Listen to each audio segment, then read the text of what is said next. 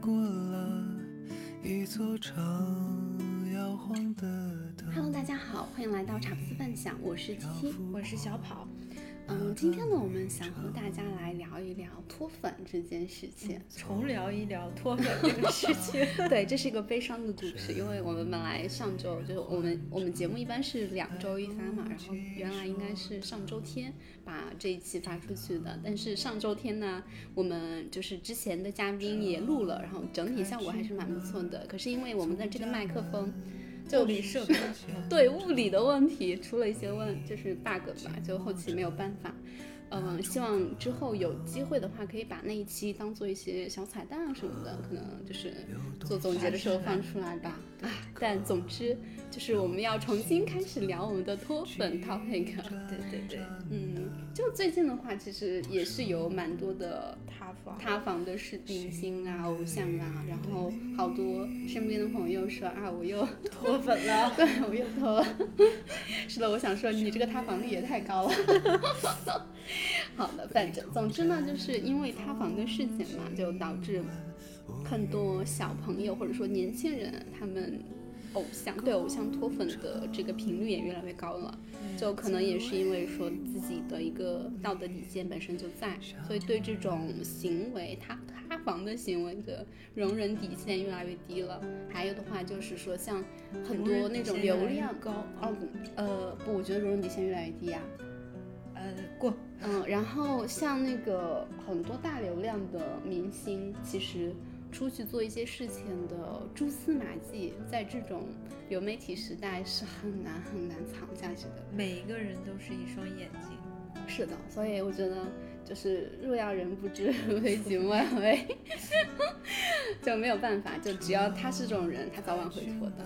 嗯，对，遮掩不是的。然后我们来跟小跑聊一下哈，因为我们两个都属于算是比较资深的。粉丝粉丝了，对，就是可能喜欢的偶像也有什么五年以上这种的，还是有的。对，你之前是喜欢什么什么偶像喜欢的那种？我喜欢的偶像分为两类，一种是老粉，一种是新粉吧。那作为老粉，其实从小小学、初中的时代喜欢少女明星王心凌、林依晨，还有摇滚天团五月天。后来呢，就是对，其实这三位都是呃老少皆知的对一些明星了，嗯、就是喜欢他们很多年。然后新的呢，就是比较近的，就是肖战，然后再远一点的就是杨洋，原因就是好看。嗯，OK，你对就是这种。呃，就是追了很久的明星，跟你新近几年喜欢的明星，在追他们的方式上，包括说投入的一些时间啊，或者说你自己的一些心情上面有差别吗？你觉得？嗯，当然有差别。我觉得可能跟现在时代的一个习惯也有关。就我们读书的那会儿，也不会说都是在小县城嘛，顶多就是买一买人家出的专辑，还都是盗版的。但是当时不知道。嘛，觉得在那个什么音像商店买那种卡带，觉得我花了很多钱，十、嗯、块钱一盘呢。嗯、那个时候，其实后面才知道那都是翻录的，正版的专辑好贵呢。对，然后也也没有，也不会说去看什么演唱会啊，是慢慢长大了之后，然后来到了比较东南沿海的城市，才有一些就是跟自己偶像见面的机会。那新晋的偶像像肖战啊这种，我投入比较多的是。情感对，然后就会一直刷他的物料，因为其实到了流媒体时代嘛，然后就一直磕他，对，磕 CP 吗，对对对，磕 CP 啊，我没想到你还是个瘦腹哎，对 对对，然后看了很多他的一些物料，然后会买他的代言产品啊，追他的剧啊，当然只看完了陈情令一部。你这句话说出来好讽刺啊，感觉。这也是我很伤心的一点，好吧？我这么喜欢的一个明星，但是却追不完他的剧。嗯，那你追肖战啊？那个追杨洋，刚才有提到。追杨洋，其实我都是因为一部剧入坑，但是这二位都没有让我产生持续追的一个动力。那你不就是三月剧粉吗？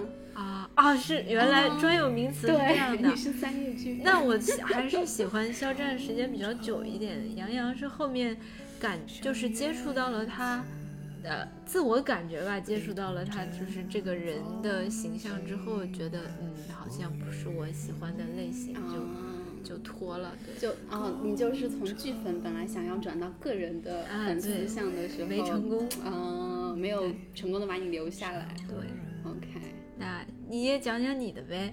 嗯，我其实小时候完全没有喜欢的明星。哦，真的啊，嗯，我小时候可能比较喜欢听什么，就是欧美那一系列，像什么 Linkin Park 啊或者说其他的这种这种歌。所以其实国内来说的话，你像周杰伦，完全不是我的青春。所以嗯对国内的这些歌星啊，包括说我小时候也不怎么喜欢看国产电视剧。你的偶像剧你都不看的啊？对，我不喜欢看偶像剧，所以对于这些，撸，对你刚才提到林依晨也好，王心凌也好，我可能长大之后才就是发现或者说理解到他们的一些美好吧。就，啊但我小的时候确实不怎么关注这种的，啊，那我小时候就纯属的就是那种你在干嘛？A C G，我就是看动画呀、动漫呀，包括说一些什么美剧、日剧之类的啊。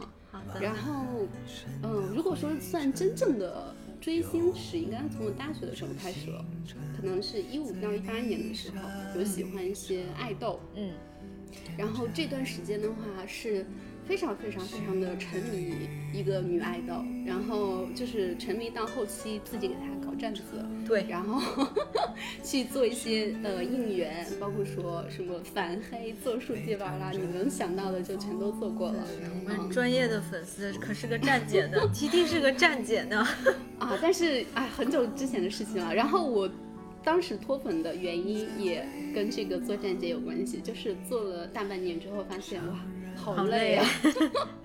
就反黑也好，刚就工作嘛，追人也好，是的，是的。然后工作之后就发现自己完全没有精力平衡这个事情了，就嗯放弃了。然后我当时纯粹是累脱的，嗯，其实我对他个人没有任何的，怎么说呢？就我觉得他发展也挺好的，然后自己也是蛮有想法的这种小偶像。但是呢，我追他太累了，纯属自身条件不允许对对对，了不。允许我追他了啊。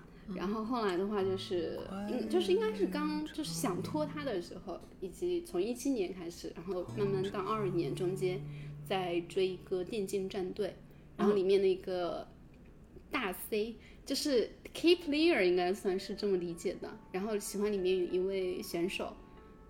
嗯，中间有给他们做过一些应援，然后会追他们，就是线下打比赛，包括等等的。然后后来的话，就 因为战队成绩不好，就过分，对，就是前面几年还可以，但是你一直成绩不好的时候，你可能两年、三年、四年到第五年，真的也是承受不了的，嗯、没有办法。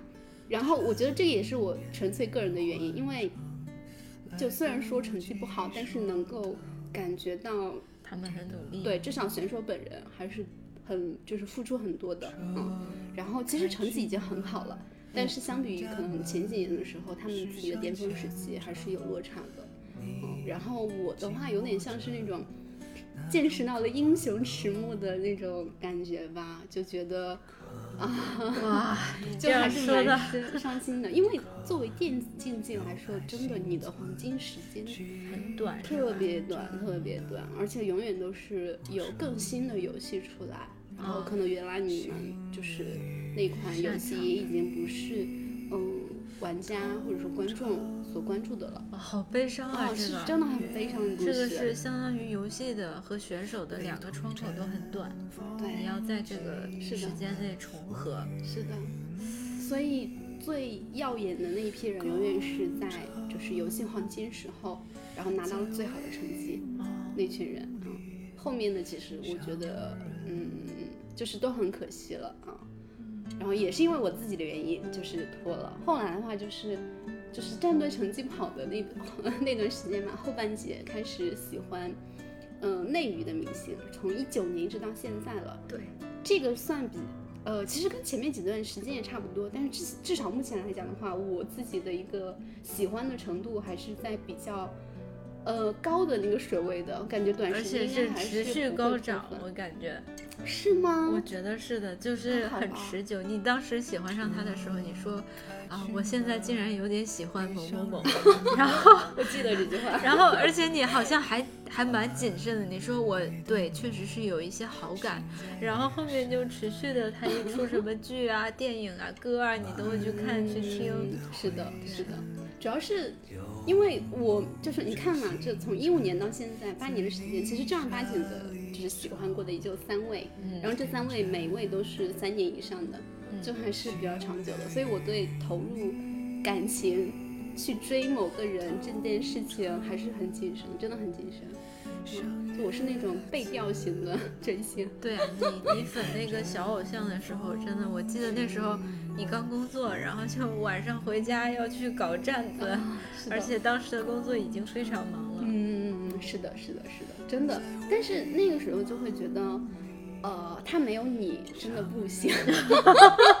当然脱粉之后会发现，哦，其实还是可以的。但那个就是关键点，你就我为什么会去给他做站子，是因为当时他的粉丝圈子，嗯，确实很缺少一个画师大室的。旗的，对，就是我发现，就是大家啊，怎么说呢，有点很乱，可能都是处于散粉的一个阶段，然后可能你会有一点点的观点，但是没有人愿意出来做事情啊啊。其实站子就是粉圈里面愿意做事情的人嘛，嗯啊，就是像刚才说的搞应援也好，或者反黑也好，你总是有一个人要带大家出来做事的。啊我当时真的就完全是出于非常公益的心情、嗯去给他搞这件事情的。然后后来我走了之后，其实站子还是给其他人一直在运营的，包括说现在还是圈子里面最大的那个站子啊哦。然后怎么说呢，就是就是它发展的越来越好了，然后这种。粉丝运营机构，我觉得是必然的事情。就即使我那个时候不给他开这个站子，我觉得也会有其他别人来做。但可能是我，我是呃，就是因为我喜欢他也比较久嘛，然后确实感情是在的，所以愿意做第一个就是冒头出来帮他做事的人啊，这样。哎，其实我聊到他，啊，我真的觉得很唏嘘。很唏嘘，真的，嗯，因为他现在跟之前的一个状态也是翻天覆地了，我觉得，知名度上也好，事业上也好，包括说他自己个人的一些想法上，我觉得跟之前还是变化很大的，嗯，跟我喜欢他的时候，毕竟也八年了，嗯，是的，自己肯定也是成长了很多嘛对，。脱粉都脱了五年了。对，但我现在还是会时不时的看一下他的消息因为毕竟火了嘛，就算你不主动看，还是会有一些资讯进到你眼睛里火。是吗？那我还、对啊还没有进入到我这种纯路人的。哦粉粉圈里还是挺火的。嗯，好的，OK。然后我们大概介绍一下我们 我和小追跑的追过的追星史 是的，总之就是这个情况。然后我们来聊聊，你为什么会喜欢五月天，又为什么会喜欢王心凌啊？我感觉他们。包括跟你现在喜欢的肖战 对比，完全不是一个类型的。对我小的时候喜欢的这几个明星，我觉得可以分为两类。五月天是因为他们的作品足够好，足够打动人。对我其实听歌，我特别看重歌词的。那五月天，我们主唱大人可是被称为摇滚诗人的呢。他写词写真的很好，而且他写词的这个范围跟我自身的一个成长路径也很像。他有写青春、年少啊、爱情啊、心动啊，然后也会有那些难过、失落的时候。那等他渐渐长大，他会去思考人生的意义。包括我们人类存在于整个宇宙之间如何自处，然后你跟地球的关系，就是他会上升到很宏大的那些命题。自身的作品就是内涵非常丰富，然后也足够优秀，对，并且一直有产出，嗯，对，是的，是作品特别打动人。然后王心凌和林依晨，我觉得他们就是，嗯，很单纯的这个整体的一种形象。小的时候，我就是觉得王心凌好看，然后唱歌就甜甜的，就觉得看她我就心情好。嗯，林依晨也是这个感受，而且他们这两位就是歌手加演员吧，都有一个足够的明显的性格特征，就是我觉得他们就像很有韧性的小草，就是自身就是这个明星本身的性格特别吸引我。对，就是呃整体是比较弱弱小的一个形象，但是其实是有很强的一个后劲儿和力量的。那么呃从去年这个王心凌男孩的火遍大江。南北的一个程度来看，也足够证实吧。对，其实我本来一直也以以为他作为一个过气的明星啊，怎么怎么样的。因为我年少的时候，比较有意思的一点是我从小到大只遇到过一个女孩跟我说她喜欢王心凌。那个时候大家好像对自己的都喜欢周杰伦啊、孙燕姿啊、梁静茹，感觉好像比较有逼格。对，就是会呃。有，但是王心凌就是傻甜嘛，大家就给她的评价。可是其实你慢慢长大了之后，你才知道，就是你这种傻甜是很难得的一个特质。是的，我我很好奇啊，就你那个时候是，其实就是看王心凌或者说林依晨他们的剧嘛，你是怎么去发现他们个人的一些特质的？就你喜欢这个剧。然后你就会看本身，呃，明星他自己的一些，就我们那时候叫八卦嘛，就是哎他多多高啊，然后身高体重星座啊，然后喜欢什么，那个时候都有那种明星档案的。我记得好像像什么湖南卫视还是什么，就是他们会有那种就是综艺节目嘛，就请那个明星演员就自己上去，然后那种的话，我觉得算是一种渠道吧。啊，但是台台湾那个偶像时代，好像我不太接触到这些，或者是我自己没有太看到。我知道那个时候他们台湾的那些综艺特别多，但是因为身在大陆的我，我也不太会看那些，我觉得好无聊。对，主要是网络上看一看，然后后面就发现他们两个都是单亲家庭长大的，然后自身就是很吃苦。像王心凌之前，她没有受过专业的音乐和舞蹈培训。好像去日本待过一段时间，然后回来自己要出专辑，第一张应该是什么《Cindy Begin 》，对，然后就就身体也很硬，然后她作为一个呃已经长成了的一个那少女吧，反正十六、十七、十八的，就是要把自己的身体训练到很柔软的程度，然后学那个唱跳，就是她本身是没有童子功的，你就就想肯定很难啊，然后就是。对，压力也很大，我就觉得这个女孩还挺，也可能是首先喜欢，所以她的一切都觉得喜欢，包括之前她的那些男朋友，而且她很早就说，我跟某某某谈恋爱，就是一个呃恋爱中的一个状态，很早很早她就示人了，就也不会说瞒着大家怎么样的，我就觉得很，就一切都喜欢。我理解了，就是其实从初中的时候，应该就是去接触网络，对我们来说就很简单了嘛。对。那啊，我知道了。我在看动漫的时候，你在看，你在百度贴吧关注王心凌 是吧？对。嗯，那我懂了。嗯，原来如此。好的。那时候真的是唱那个去 KTV，全部都是王心凌的歌，嗯，就很迷的一个状态。嗯，有意思。忽然觉得。就其实本质，这个明星本身值不值得粉，还是要看他自己个人个人魅力。对对对，是有的。然后林依晨就是她真的，她演那些比较少女的角色，她很有灵气。你看她演那个笨蛋湘琴，可笨了。然后你就觉得哇，怎么会有这么笨的女生？就是她不会让你觉得很扯，她就是笨的很天然。但是后面他来内地，他有拍过什么小七啊，就是七仙女里面他演小七的角色，包括演黄蓉，又是一种非常聪明伶俐的那个劲儿。但是他嘴唇属于比较厚嘛，容易给人一种很笨的感觉，憨厚，对，很憨的感觉。但是他演那种很聪明的角色的时候，你就觉得他眼睛滴溜溜的转，就又很聪明。我觉得这是他特别成功的地方。但是他也有一些演技的壁垒，比如后面有一些。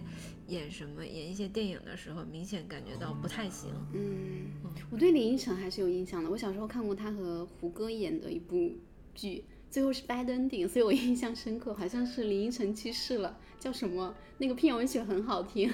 嗯，他俩演过两部剧，据我所知，第一部就是《射雕英雄传》就翻拍的，他演黄蓉和郭靖，第二部就是演那个七仙女，他演小七，然后胡歌演什么地瓜哥哥。哦，那应该是这个。对对对，嗯，好的，难怪最后白登顶了。对对对。然后据说胡歌跟林依晨搭这两部戏之后，胡歌一直很喜欢他。嗯，林依晨是很可爱，我里面超喜欢林依晨的。对，说胡歌之前有一次上台领奖的时候，他有说感谢林依晨，让他正视到了演技的价值。就是大概林依晨说过，表演让他就是整个人有价值这种话，然后很很激励鼓舞胡歌。嗯然后江湖谣传也是。胡歌追求林依晨而不得，哎，对，这个好凶啊！没关系，江湖谣传嘛。好的，好的，我们我们不信谣也不传谣，我是完全不信这种谣言的。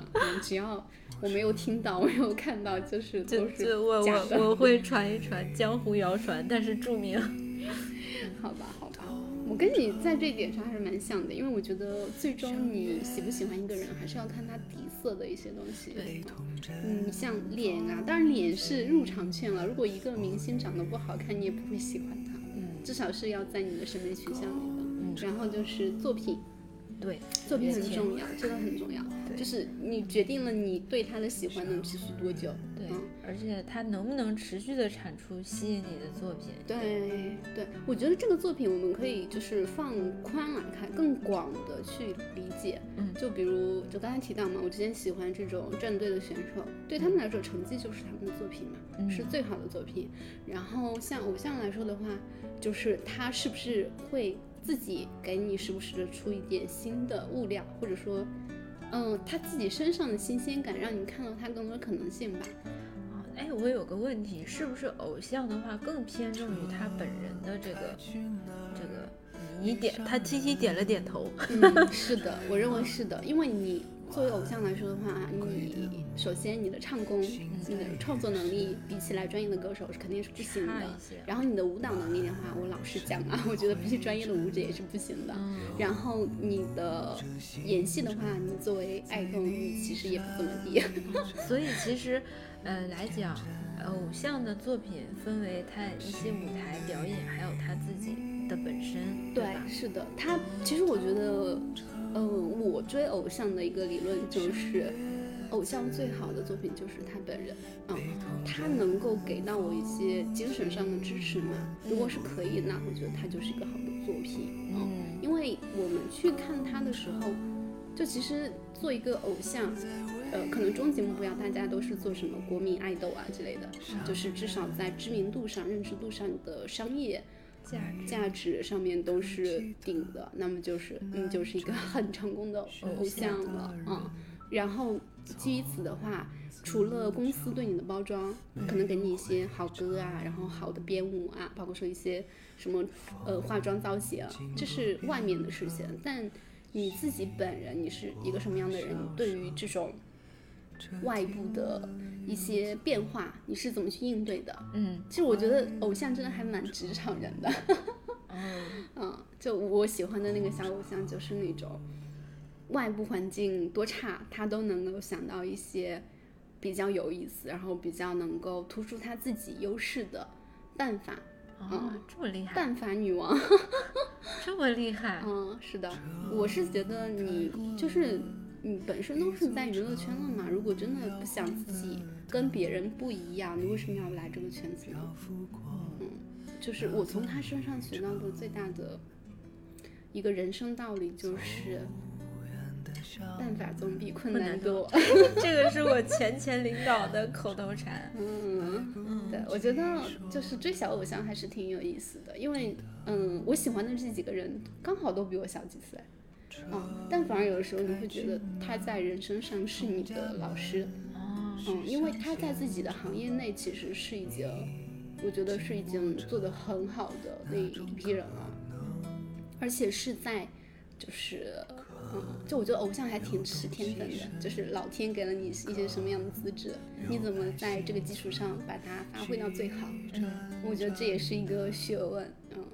我当时印象比较深刻，就是我追第一任小偶像的时候，就是他在的那个团体，就是呃名气啊什么的已经很就是很荡的一个状态了，可能要被新的这种偶像团体要取取代代之类的，对，就过气嘛。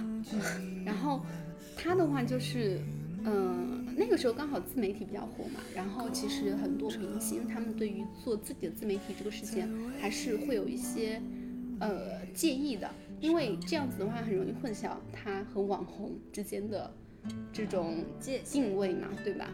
嗯，就是那个时候的话，他算是第一批试水自媒体的人，嗯嗯，然后做的也就很好，至少在当时看来的话，我觉得有点像是给他那些老粉丝，或者说就是给他一个吸新粉的渠道了。嗯，嗯，我觉得还是蛮聪明的人。果然是就是外部环境不好来找办法。对对那他就是做自媒体，主要是直播还是什么？都会有视频啊都会有，嗯，但是就是对于那种一成不变，就比如说啊，我们我们团越来越差劲了，或者说我们团的影响力越来越弱了，然后呃，大家可能有一些粉丝就是脱粉，他们去追喜欢一些新的 idol 了嘛，嗯，就可能就是抱着很丧的一个态度，或者说还是重复以前的那个路径对，但这个对于改变现状来说，我觉得是没有帮助的，哇，好积极啊！我觉得这个嗯。好积极。因为你做偶像对他来说就是事业嘛，对啊你自己的事业你要怎么办，对吧？很多时候我们自己的事业，可能因为不是我们的原因，然后到了一个不太好的一个嗯，一个状态。是的，那。那么在这种情况之下，你要怎么样去破局呢？还是说维持现状？是的，我们认识的，呃，起码我认识的很多就是朋友啊，或者是前辈啊，他们循着这个惯性就这样了。嗯，对。所以其实现在网上有一种观念，就觉得啊，明星嘛都是什么日入二零八万，就我觉得怎么说，某种角度上来讲，确实他们可能横向对比，比如日本的或者韩国的，呃，收入会多一些。但其实，哦，就是明星这个职业也是有金字塔的。对呀、啊，你你看一下那些底层的那些人，其实过得还不如普通的上班白领上班族。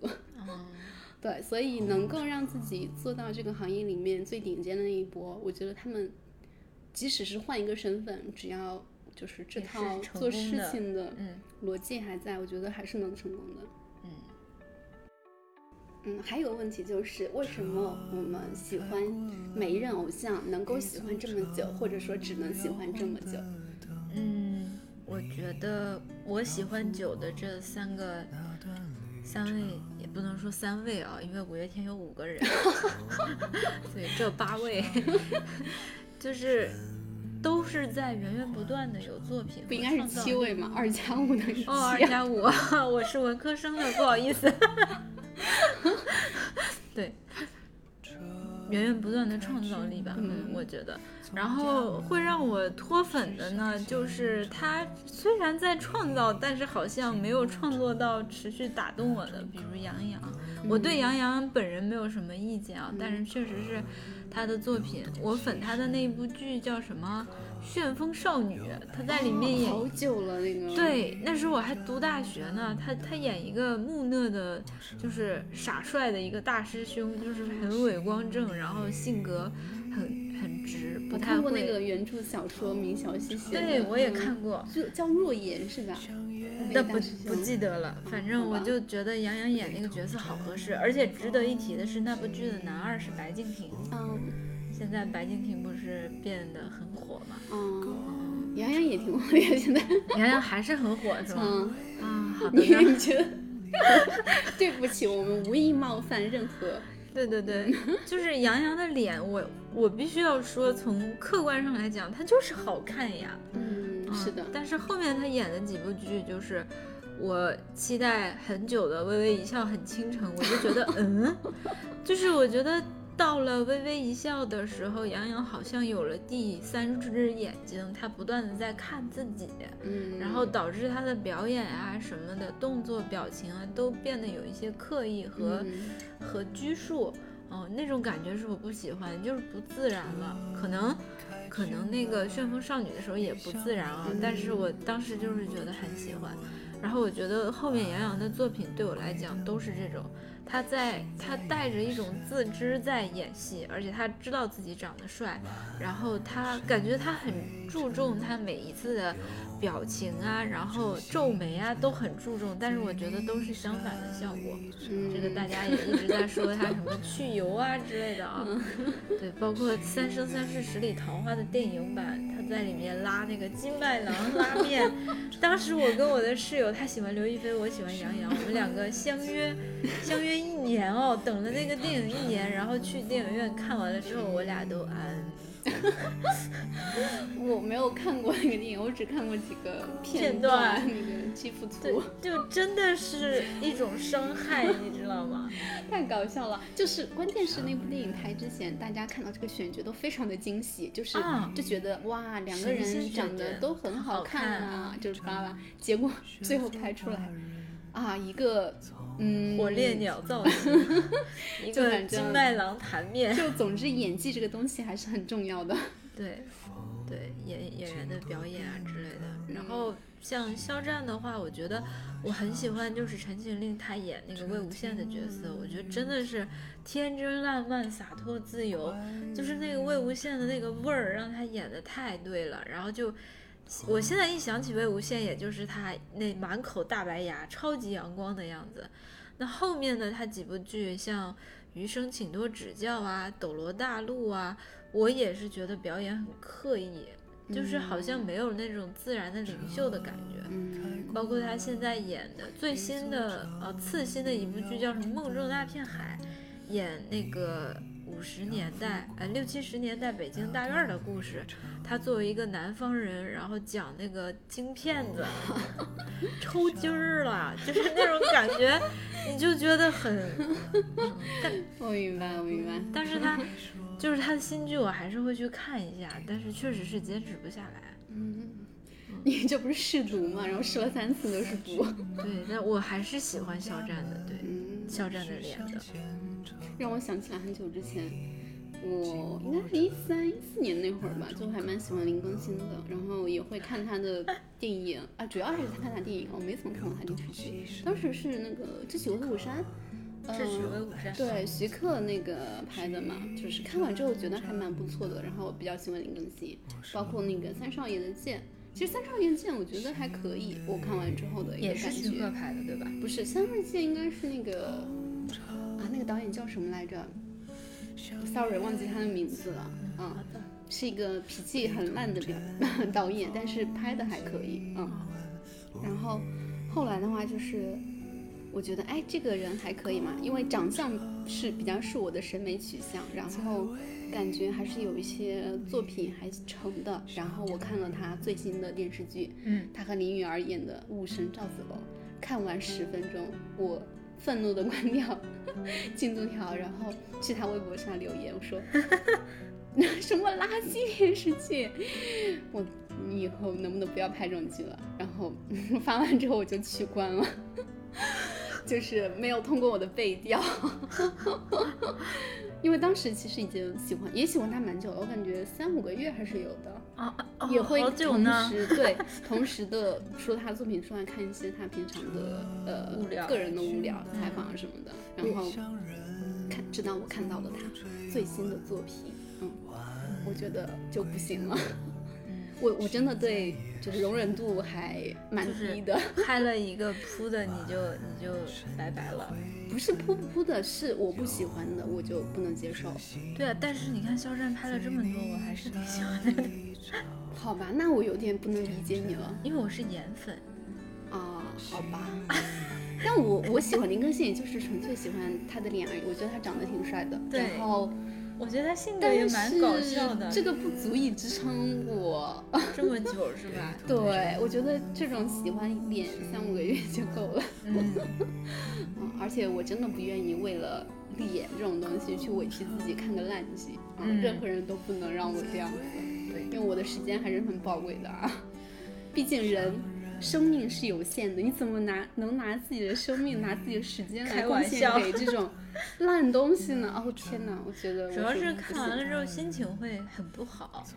呃，倒不至于心情不好的，就是你抱着就是自己喜欢的人在里面的这种心情去看这个作品，对然后发现他骗你进去杀，对，发现吃了坨屎，然后啊就真的很很难受。如果是路人拍，我就觉得哦这是烂剧，跟我有什么关系？嗯，但如果是我喜欢的人拍，我就哦，不要折磨我。对对，所以这里再次纠正一些，就是可能作为路人或者吃瓜群众的一些看法啊，就是大家总觉得粉丝对自己偶像的作品要求不高，就不管什么样的屎都能吹出花来。对但我必须跟你们说，其实他们内心都是非常公正的，对而且比粉就是粉丝比路路人人更公正，对，嗯要求可能会更高。是的，因为他自己就是作为粉丝的话，他其实不光看他一部作品嘛，他可能看了他三部、五部甚至十部，他对于就是偶像的一个表演方式啊，或者说他自己可能也可能是歌手啊，或者说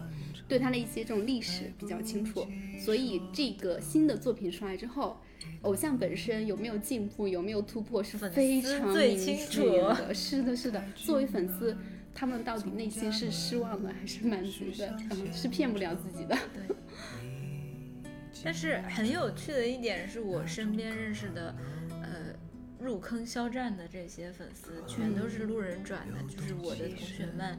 都是大部分是因为《陈情令》，就是那口大白牙，就是同时打动了我们几个。然后就是我们几个很少有这么上头的，就是大家都很上头的时候。然后呢，到了《余生请多指教》的时候，我就看到了更多的人开始入坑了。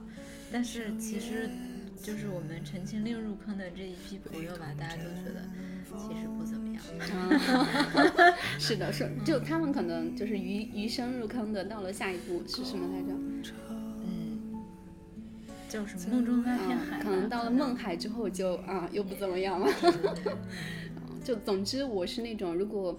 我喜欢的人拍了我喜我喜欢的作品，我是非常乐意推荐给别人的。但如果他拍的作品我不喜欢，我就提也都不会提。我觉得自己脸上都没光，你知道吗？就会跟他有一种荣辱与共的感觉。嗯嗯，因为你喜欢他，所以对他有要求，也会有期待，然后就是嗯，对与有荣焉。对，嗯，因为我们算怎么说呢，算比较成熟的粉丝了吧，而且也不会说是盲目的无脑安利。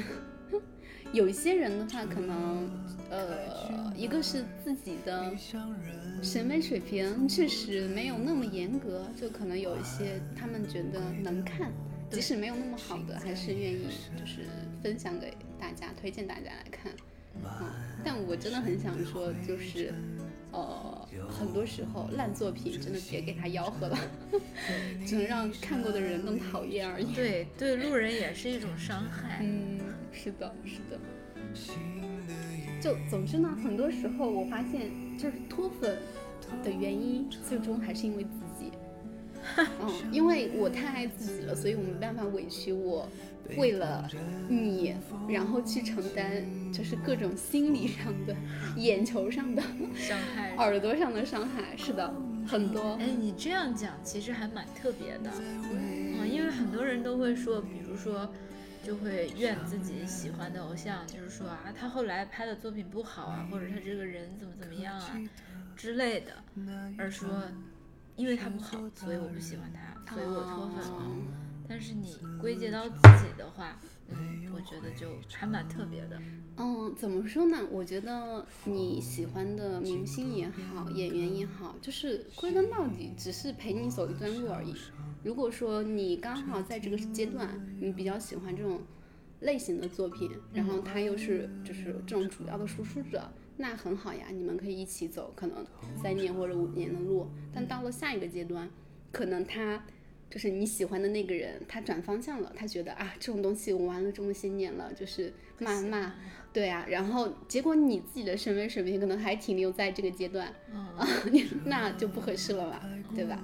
就所有的事情都一样的，我觉得，呃，火的明星或者说一些小偶像，他是有自己固定受众在的，嗯，就是有些人他可能自己做法是说，我永远在我的舒适区，我就只服务好这一部分观众就行了啊。但是有些人可能是觉得我就是，嗯、我自己是成长的，然后他会把自己做一个作品来去打造，然后这个作品它是有不断的创新的。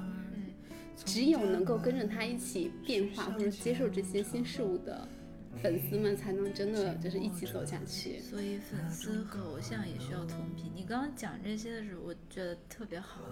我突然想到了另一个明星歌手吧，田馥甄。哦，他就是因为你刚刚有讲到说。自己的受众群体就是那些人，但是如果说偶像转身了，他去到另外一个领域发展了，有些人是不能接受的。那么反过来，因为他的转身，他会吸引一批新的受众，会觉得哇，他好特别，就是呃转型之后的作品很好。我觉得田馥甄最近几年的歌越来越开始仙儿起来了，你知道吗？就是概念高到就是嗯，有的时候我就觉得。嗯，不太能懂了已经，但是我我相信，就是他其实是在他自己的音乐道路上，不断的在实现他自己的设想，我觉得这是一件很酷的事儿。嗯，就是我在成长，跟不跟得上我的脚步，那是你们的事儿。嗯，是的。如果如果我是他的粉丝的话，我我不会因为这种事情脱粉的。对呀对呀，我会觉得他很棒，只是有些我听不懂的歌，那我不听，我换能能我喜欢的歌听。是的，这是一种非常正向的状态。嗯，因为绕回到我们最开始的说法嘛，就其实你喜欢他还是喜欢他本人的特质啊，就是。刚才总结下来，我喜欢那种人，就是希望他能够不断的探索自己的边界，一直走出自己舒适圈的这种类型。啊，如果他是那种只服务好自己固定受众的这种偶像，我反而不会喜欢。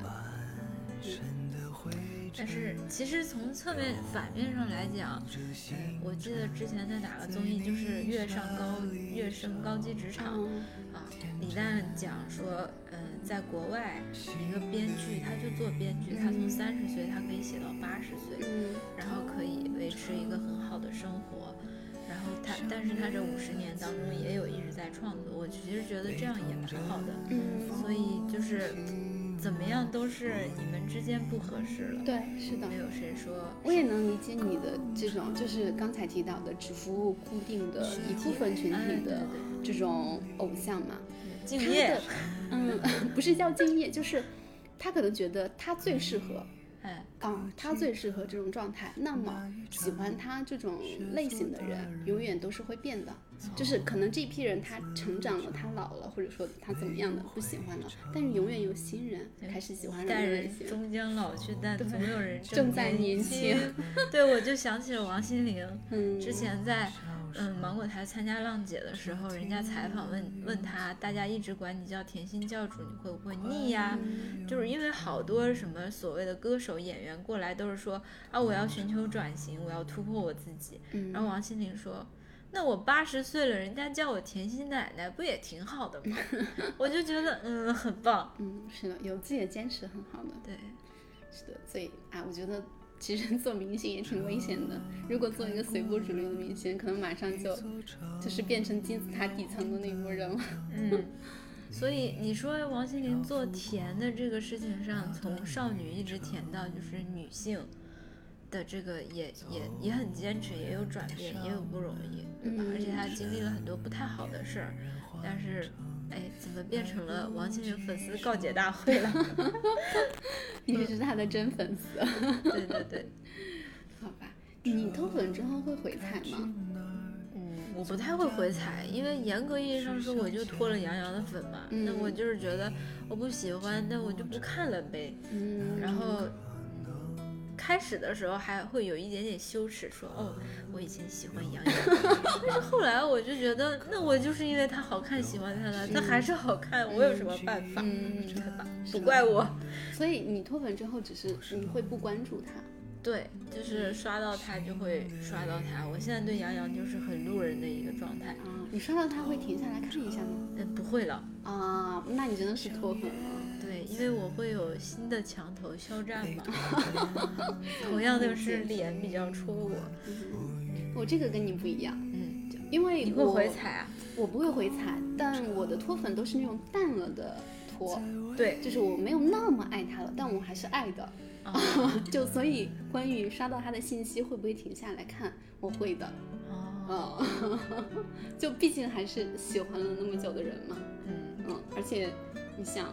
我可是喜欢决定喜欢一个明星或者说艺人之前会做这种半年备料的人，就是每个经过我的就是背景调查的这些能够让我喜欢三五年的都是非常值得爱的。对，嗯，所以，但是其实跟我们不一样，很多人脱粉了之后会回踩的。我们要不要来聊一下，他们大概处于一种什么样的心理状态，会回踩？我感觉很多都是恨铁不成钢。对，其实本质上还是没有完全脱掉，嗯，是有感情的。是的，所以就是你怎么能这样？对，才会回踩。像我们这种淡了啊，像我这种纯属淡了的人就，嗯，爱不，你是咋咋地脱了，吧。你是真的脱了。嗯，是真的脱了。嗯，我觉得黑粉真的是粉丝。嗯，嗯，就那句话嘛，如果你不喜欢我，却一直关注我对，bitch you are fan，对吧？所以心疼一下我们的阿玛吉。真的，我真的是最近看到那条新闻的时候，我我其实心里第一反应就是天哪，阿玛吉怎么办？是的，因为我记得之前有一期，就是我们的嘉宾跟他聊，他说第十，八期，嗯，嗯，对他当时对菜的期许就是希望他不要他，对，就是说什么二零二五年还是二零三零年，我们时代广场见。我当时真的觉得哇，红旗招展，那种迎风飞舞的那种力量感。然后突然之间，其实本来我对菜的关注都没有什么，我也是觉得挺好看的。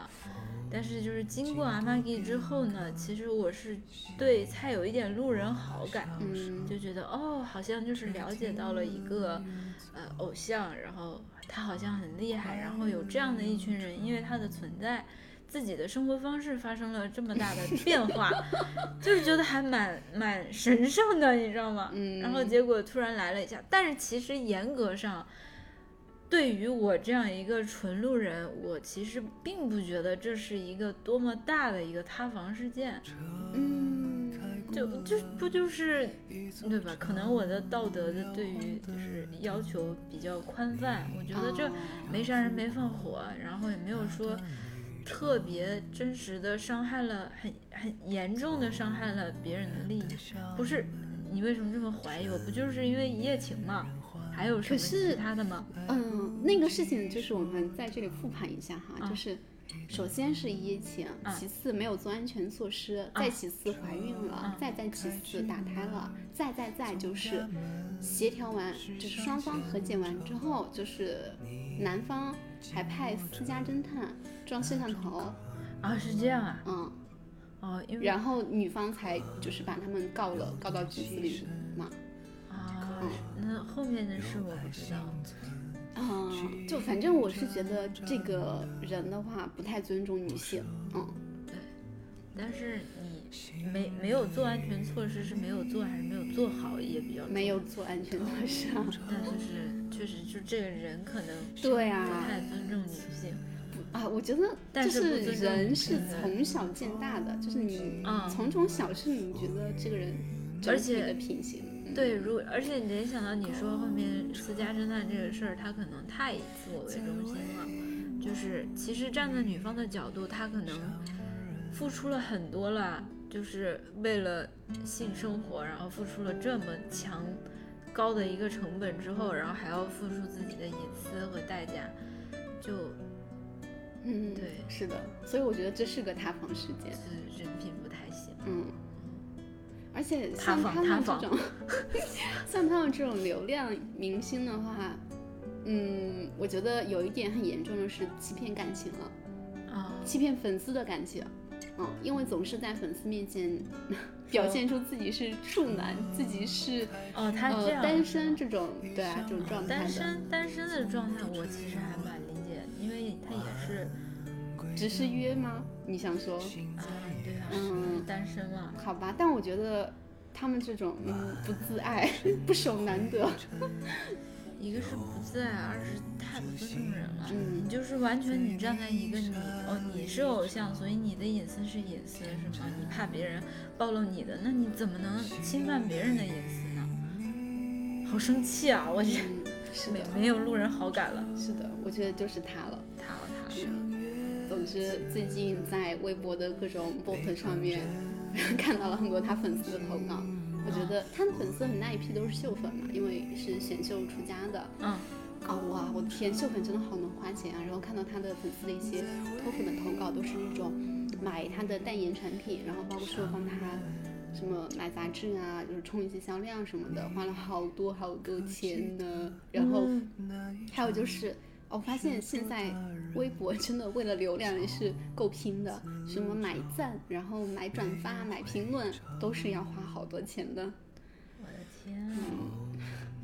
所以这明明是一个商业帝国，真正为此付出代价的，就怎么来说，资本是狂受力的。嗯，但是其实偶像本身和粉丝群体本身，大家都是付出的那个。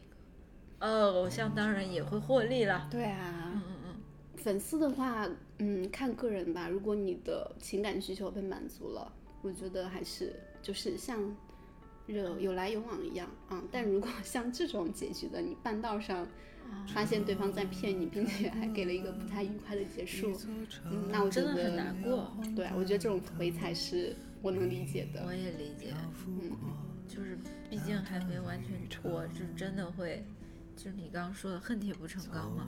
对，而且我会觉得说，嗯，就是这种艺人应该不会出现在我粉的圈子或者列表里面，就可能背调的时候就通不过了。那你的背调能力比较强，我的背调能力就不太行。嗯，我觉得不算强不强的是，因为我真的很挑剔。我会觉得，如果在我观察他的三个月到半年之间，他出了一点点小错，或者说我翻到他以前黑瓜黑料，嗯，就是说过的那种，就我觉得这个人可能不太尊重人这种的话，我会觉得这个人品行不太好。嗯，我就是可能当下就没有喜欢他一眼了，就放弃。如此谨慎。对，真的。那其实聊了这么久，我还想问一下，呃，我们两个粉的偶像特别搞笑的是，我粉的都比我大，你粉的都比你小。是的。对，关于年龄差的这个事儿，你怎么看？嗯，其实我有尝试过去喜欢一些比我年纪大的偶像，比如林更新也算是吧，他比我年纪大嘛。但是呢，就我总觉得喜欢这种比自己年龄大的人，就好像隔着一层纱一样，就是他们看待世界的方式跟你，就是跟近时代的我们来说是不一样的。嗯，就有的时候会不太能理解为什么他们会这么想事情。嗯啊，嗯，就很有隔阂，所以嗯不太能够共感。然后我追星的话，又是那种很喜欢。就是希望大家能够同频的。我觉得你追星就是本质是在追自己。嗯，是的，因为我真的太爱我自己了。因为我就是要这些偶像喜欢的东西跟你一样，是的然后面对困境的方式、解决方式要跟你比较像。嗯，嗯，是的，因为我喜欢他们，也是因为觉得说，啊，原来我能够从你们这里面找到我自己。是的，嗯，很多时候会觉得说，嗯，你就是你人本身还是要爱自己嘛，你从爱自己出发，你才能够爱别人。然后爱别人的基础就是他身上有值得你爱的东西啊。你这绕来绕去的，反正终归是要爱自己。对，是的，就但是有很巧合的是，你喜欢一个明星喜欢久了，你会发现，哎，越来越像。对，就是你他身上就是某些照片的角度，会发现跟你自己某些角度会很像。然后你刚才说到的，就是他们喜欢的东西跟你喜欢的东西是一样的啊、发现这种点的时候，真的会让我很兴奋。嗯，就是比如你最近喜欢的那个，呃，可能是你自己很久之前看过的一本书或者一部电影，然后过了几个月或者一两年之后，被你喜欢的人重新拿出来，并且给给予了很高的赞誉，你会觉得哦，原来我们两个人喜欢的东西是一样的。嗯，嗯，那我来说一下我喜欢的比我年长的，其实都是哥哥姐姐。嗯，肖战我我还说，到了我这个年纪，肖战可能是娱乐圈当中出现的最后一位哥哥了。是他不一定九一哦年的嘛，嗯嗯，然后其实像五月天呐、王心凌啊、林依晨，我我个人来讲，他们比我大十几年，那我其实是在有学习他们处理事情和看待世界的方式的，嗯是在追随他，尤其是五月天，嗯我觉得我经历过的所有，他都写成了歌，嗯他好像在在就是，嗯，没关系，我们都会经历这些。那我把我的经验写下来，我把我的困惑写下来。如果说你也遇到这些的时候，你可以来看一看，就是大家都是这样的，没什么大不了的，就是很大不了的，也就只能这样了。嗯，对我，我是我我喜欢他们，更多的是有一种追随的感觉。嗯，人生引路人，对对对，包括林依晨跟王心凌，我也非常佩服他们这种韧性。嗯就是小女生，但是她能扛住很多很多的事情。我觉得他们两位的一个对于负面情绪的一个消解能力，真的是我们常人很多常人都没有办法企及的。就二位都是，然后也都是很有智慧的那种女生，嗯，所以绝对不是说那种对于明星的刻板印象。嗯，是的，这个同意。所以其实总结一下，还是其实我们两个喜欢的人都是能够在嗯、人生或者是生命这个长度上来讲，给我们一些精神上的支持的。嗯嗯，至少他能够作为你的一个人生的偶像，而不仅仅只是一个娱乐消遣的。嗯，对的，忽然想到，嗯也怪不得现在这么多人塌房了，因为现在很多人追星就是喜欢一些一时的消遣。对，那聊到塌房，其实我还想聊一聊塌房的这个事情，嗯就是从我个人的感觉来说，嗯，我觉得这几年娱乐圈塌房越来越频繁。嗯，我觉得以前也挺 频繁的，就就以前你你是怎么怎么定义这个以前的？就是我从小我的台语的这个时代，好像比较少有塌房，要么就是那个时候，呃，信息媒介不是很发达，好多东西他们作为一种既得利益者就给按下来了。嗯嗯，就是可能大众没有办法触及到真相。那现在可能就不一样了嘛，大家都有一部手机，嗯然后都可以怎么样？我觉得曝光率也越来越高。比如说前面的这一系列的人，嗯嗯，因为私生活混乱呐、违违法乱纪啊、偷税漏税啊，这种大众就是违背了法律底线和公序良俗的这些塌房事件，我觉得是在我的成长范围内，我觉得越来越多。就这几年，集中在这三年之内，我觉得也是因为本身我们不管法律也好，然后公德也好，嗯底线越来越高了。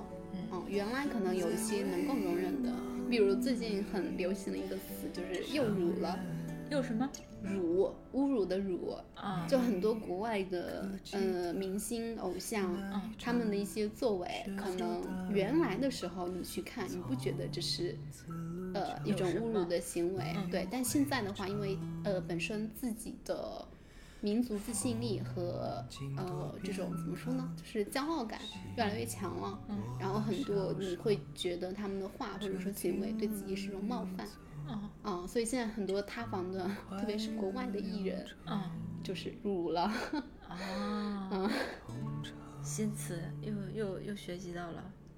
然后包括说你刚才提到的什么，因为法律事情进去的，其实我觉得很之前偷税漏税这个事情肯定也在呀，只是说没有正儿八经的把这个东西拿出来。对啊，查而这这，已你觉不觉得这跟我们国家整个的导向有关？一个是严查这种，嗯另外一个就是所要什么中华民族的伟大复兴，所以这些所谓的冒犯就变成了一种，嗯，怎么说呢？就变成了一个不良行为。嗯但是你从尊重每一个人自由发言权利的角度来讲，大家都有都应该有自己的权利去说一说，不能因为我今天骂了你，然后你就说我这个人怎么怎么样。嗯我觉得维护每一个人说话的权利也是，就是一个好的社会。嗯但是我理解，就是说我作为中国人，别人说中国我不开心，嗯，是的。嗯就首先我认可你的说法嘛，就每个人都有表达自己政治立场的权利。对的，啊、但其次呢，你表达完之后也有受到对其他人批评评啊。的权利。是的，特别是作为公证人来说，嗯，受到的这种千夫所指啊，就更多了。而且有的时候，我们说他辱了，说不定反过来他在别的政治立场的地区或者国家那边收获到利益反而更多。对，也许就是到最后，其实都是一种利益在驱使，嗯，也都说不定。因为其实外国的事情，我们知道的、了解的也会更少一些嘛，好多都是臆想、猜测，或者只是看一看，自己就解读了。是的，这就跟你你讲的那个谣言是一样的。嗯，哎，你忽然想到，我最近其实也算塌了一个吧，但我没有追，没有追的这个行为，也没有喜欢很久。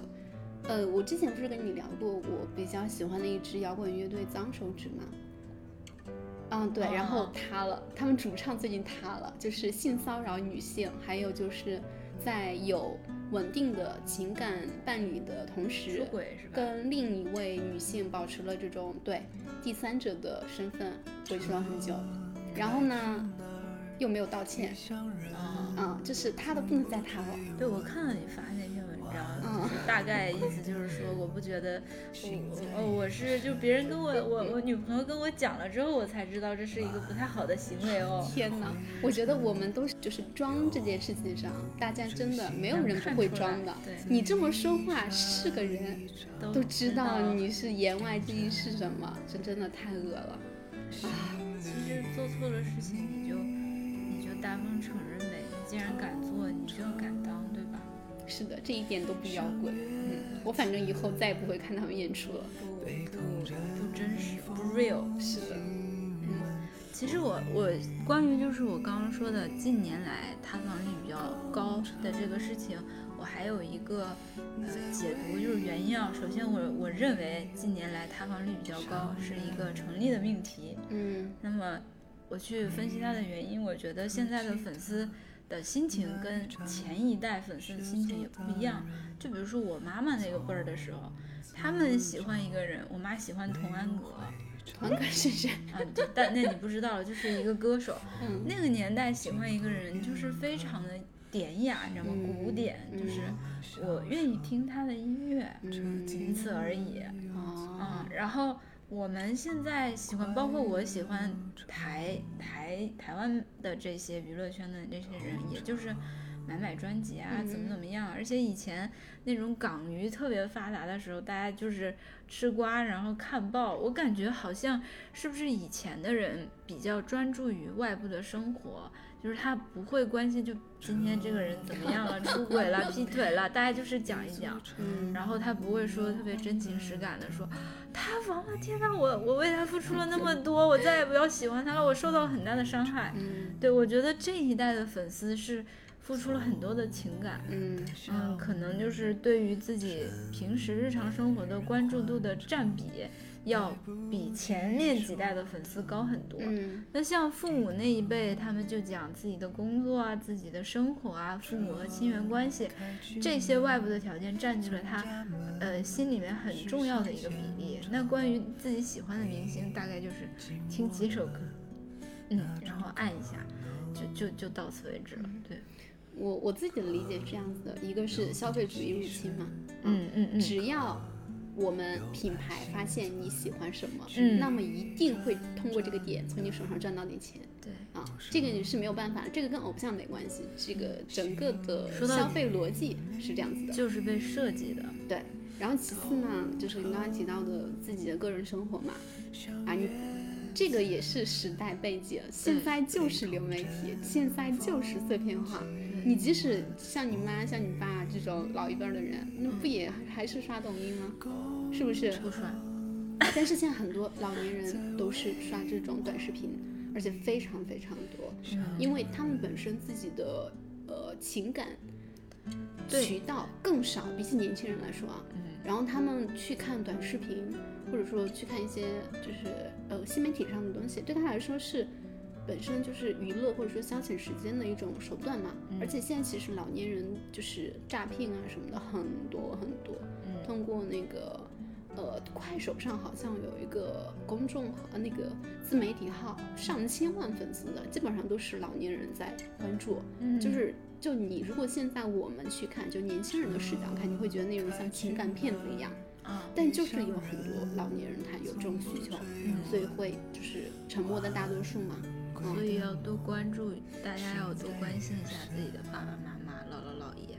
嗯为什么老是会诈骗到老年人身上？就是因为他们平时的一个情感诉求得到了太少的满足。嗯大家都在，你你想，我们花了那么多时间去看自己的偶像的物料，但是有人多少花同等比例或者是十分之一的时间去看你妈妈的视频啊、照片啊之类的。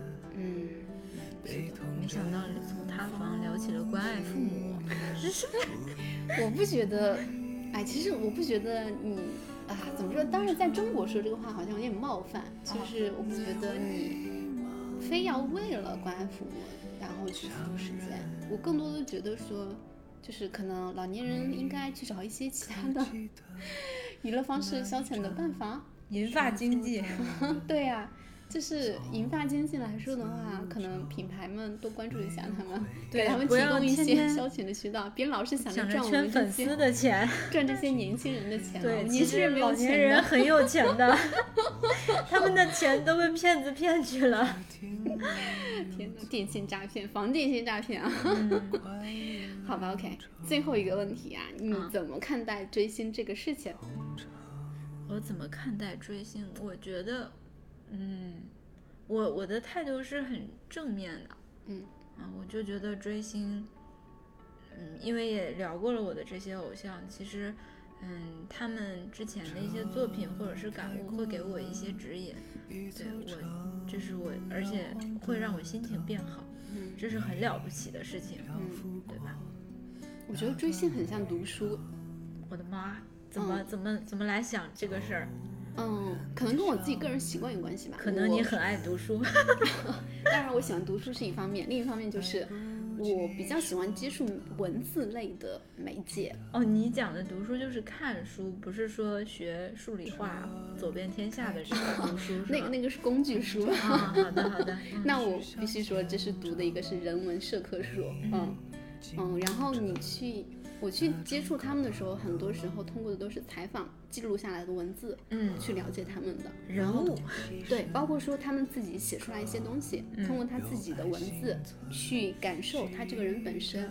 呃，其实我会觉得比起来，你看他的一些呃舞台、嗯一些广告片、一些什么，就是那种大段的什么商业的这种被塑造的嗯，对，是的，我觉得其实会更细腻一点，然后也更真实一点。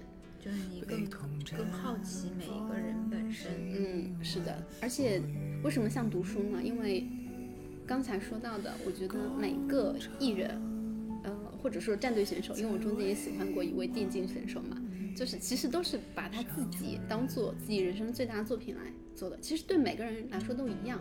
我们老说什么父母把自己孩子作为自己作品，其实不是的，每个人都是自己这本书唯一的书写者。嗯，然后我去看他们的时候，就感觉像是在读一本很长很长很长的长篇小说一样。看看人家怎么写书的，你怎么写？嗯，对，就是他们自己身上发生的这些故事，真的还蛮跌宕起伏的。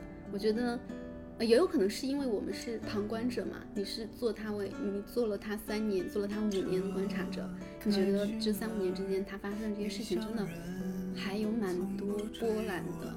对啊、就好像在你读小说的时候，看到故事的高潮，看到故事的，结尾是的，当然还没有到没有结结尾，没有结尾，正在进行嗯，。是正在进行时，就很有意思。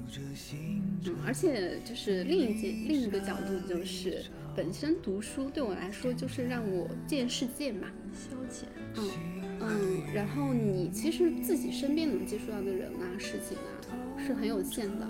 嗯。嗯，作为一个你打开你世界的窗户啊，嗯。如果你通过一个人，就是作为你的一个看世界的媒介，而且是一个作为明星本身的话，其实天然的有更多的资源，或者说更多的呃人力物力能够支撑他走得更远。嗯，这种时候，你通过他做，让他作为你的眼睛去看这个世界，你会有更多更多的新鲜的东西。突然感觉价值拔上来了。也没有吧，因为读书在我这里就是一个很平常的事情。嗯，就是我不，我觉得能借别人的眼睛看世界，就是这双眼睛真的很了不起，它能够给你展示出什么样的一个世界，这这是一件很了不起的事情。是的，所以大家追星前一定要做背调啊！你看到的是什么？是一夜情，还是真的走出去看世界？钱在你自己的选择。对对对，但是我觉得我提供另外一种思路啊，就是呃宽容一点。我觉得像什么约炮、一夜情，我觉得都不是事儿，包括什么出轨啊这种。但是我的前提一定是你的伴侣，你们知道，你们双向，这叫 open relationship。哎，对，开放式关系嘛。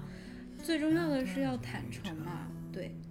其他的就是，如果你能够整个都很开放的一个心态，你不不太会受到特别大的一些影响，因为很多优秀的创作者，他本身他这个人品也不咋地。嗯这个没有必然强烈的关系我觉得是的。鸡和鸡蛋要分开。对对对。嗯。我觉得优秀的作品属于全人类但是人渣只是他自己。嗯。好同意。好呀今天就到这里好的那我们这期就这么着了大家再见。下期再见。拜拜。拜拜。